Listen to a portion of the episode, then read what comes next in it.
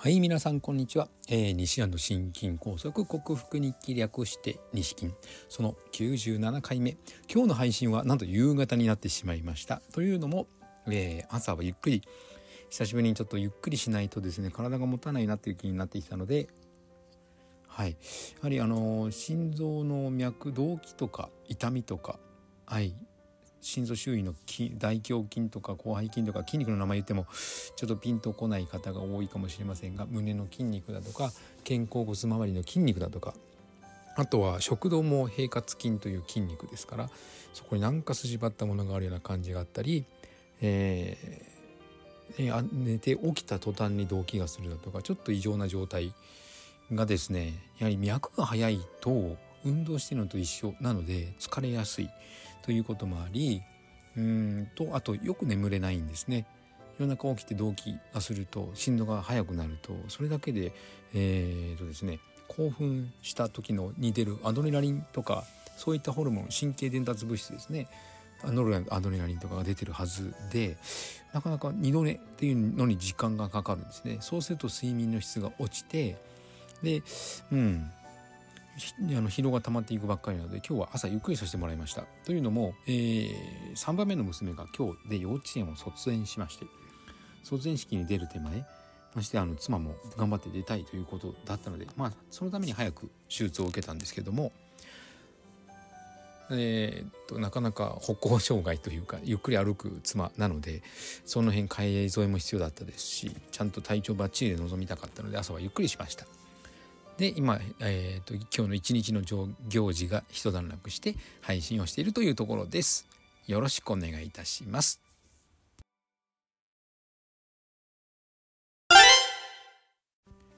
はい改めまして皆さんこんにちは健康運動指導士理学療法士そして笑い療法士の西田隆です今日のテーマはステロイド剤についてちょっと語りたいと思いますステロイド点ってこんなもんだよ。であのよく皮膚の病気だとかアトピーとか喘息とかはい皮膚が炎症を起こしているところに塗るとすごくよく効くステロイドなんですけどもそれがどういう役割というかはいステロイドってですねあの皮膚の防御反応というか防御能力をすごく衰えさせてですね自分も一時期あのえーと、拳がパックリ割れたり目の周りがカサカサして汗腺というか乾ききったような状態皮膚がゴワゴワしてきたのでステロイドを塗りましたがもうあの塗りすぎてですね真っ赤なパンダみたいになっちゃってですね大変な思いをしてしました。はい。うん。そこを克服ようやく克服できつつあるんですけどもそれにはやっぱりオーソモレキュラーですごく時間がかかったですね。はい。すごく目の周りかゆかったです。今もたまに痒くなりますがだいぶマシになって普通になりました。子供からもなんか目の赤いパンダちゃんじゃなくなったねというふうに言われ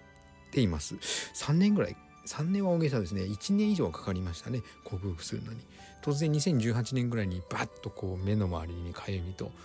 発疹というか赤みが出てそれを治すのにそうか2018年18年ぐらいだから19202224年はかかりましたね。はいやっぱ3年は大げさじゃなかったです。えー、ここ最近その心臓のことが分かってもう極端に、えーと、ビタミンミネラルとプロテインを増量した途端に良くなりましたのでやはり今までタンパク質を吸収できない体だったのが、えーと、功を奏してなかったんでしょうね。でそのステロイドなんですけども、えー、ここ23日ずっと脂肪酸の話をしてきました。とですね。あの炎症とか喘息とかそういった皮膚に問題が起きるとその細胞の膜からですね必須脂肪酸を取り出すんですね。そういったのが必要なんです。その局所ホルモンを作り出すためにその炎症とか喘息を抑えるために局所ホルモン名前プロスタグランディンっていうんですけどもそれすごく大事なホルモンなんです。それを作るのに細胞膜から取り出すんですね。ということは細胞が一個一個減っていくわけで一個一個ってもうとんでもない数になると思うんですけどその細胞がなくなると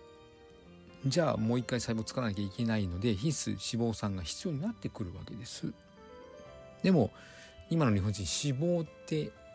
大敵ダイエットの大敵というふうにされてましたんでもちろん脂肪もタンパク質も不足していますましてショートニングとかお菓子クッキーとかにパンとかにいっぱい使われてるショートニング取りまくりマーガリン塗りまくりなので加えて必須脂肪酸の不足でしょ？なのでですねあの必須脂肪酸から膜が作られません。それそのその基準を抑えるのがだからあの生体膜細胞膜から必須脂肪酸を取り出すのをやめさせるのが実はステロイドの役目なんですよ。炎症起こっているところにステロイドを塗るとそれ以上細胞が壊れないのでだから収まるということですね。で喘息の場合は冷たい空気なんかに触れると気管支がキュキューッと細くなる収縮するっていうふうな感じで言うんですけどもそのキュキュッと収縮するために、えー、と分泌されるのがロイコトリエン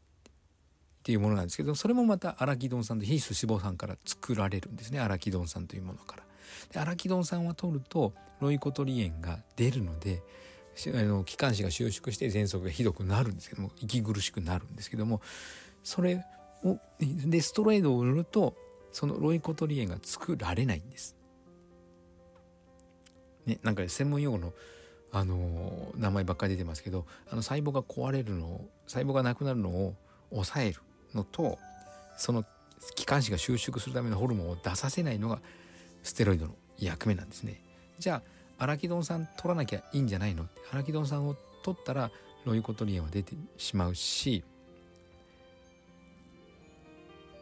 でも、あのー、出てしまうので気管支の人は気管支炎喘息の人は苦しむ思いをするんですけどもアラキドン酸を取らない方の局所ホルモンができないという方が体にはダメージなので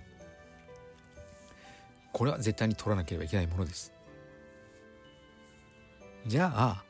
どうすればいいかというとあの喘息の人はアスピリン解熱剤ですよねアスピリンを取っちゃうとそのアスピリンがあのアラキドン酸からプロスタグランディンその局所ホルモンを作り出すのを妨げるんですよねアスピリン。でアスピリンを取らないプロスタグランディン局所ホルモンをしっかり作らせてあげるでロイコトリエンがたくさん作るのを抑えるという方向に持っていくのが大事です。なんかちょっと難しいかなっていうような回になっちゃい回になってしまいましたけども要はステロイドはあまり使うべきではない。で必須脂肪酸しっかり取るショートニングであるショートニングとマーガリンであるトランス型脂肪酸は取らないこれが一番大事ということでございます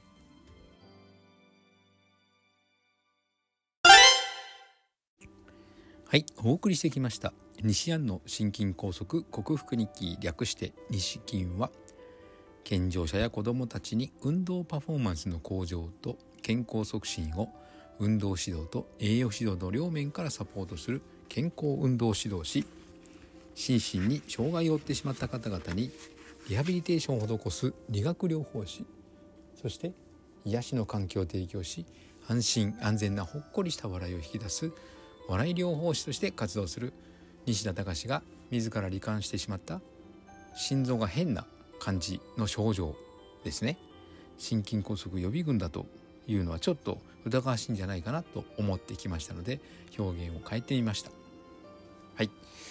その、えーと、心臓の周りの違和感をどのように克服しているか医学技術であるコレステロール値を薬で下げるとか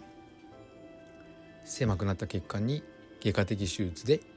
金属を挿入するとかそれとは違った分子整合栄養学オーソモレキュラーという栄養療法にて食べ物とサプリメントで必要十二分な栄養を補給し生体向上性ホメオスタシス生命が自分の命を維持しようとするその力を正常に機能させて自己免疫力自己注力を最大限に引き出しその病気を克服しようと実践しているその内容をお伝えしている音声ブログでございます。興味のある方は明日も聞いてくださるととても幸せでございます、えー、週末土曜日もう一日終わっちゃいましたけどね。皆さんも素敵な週末をお過ごしください。以上西田隆でした。ではまた。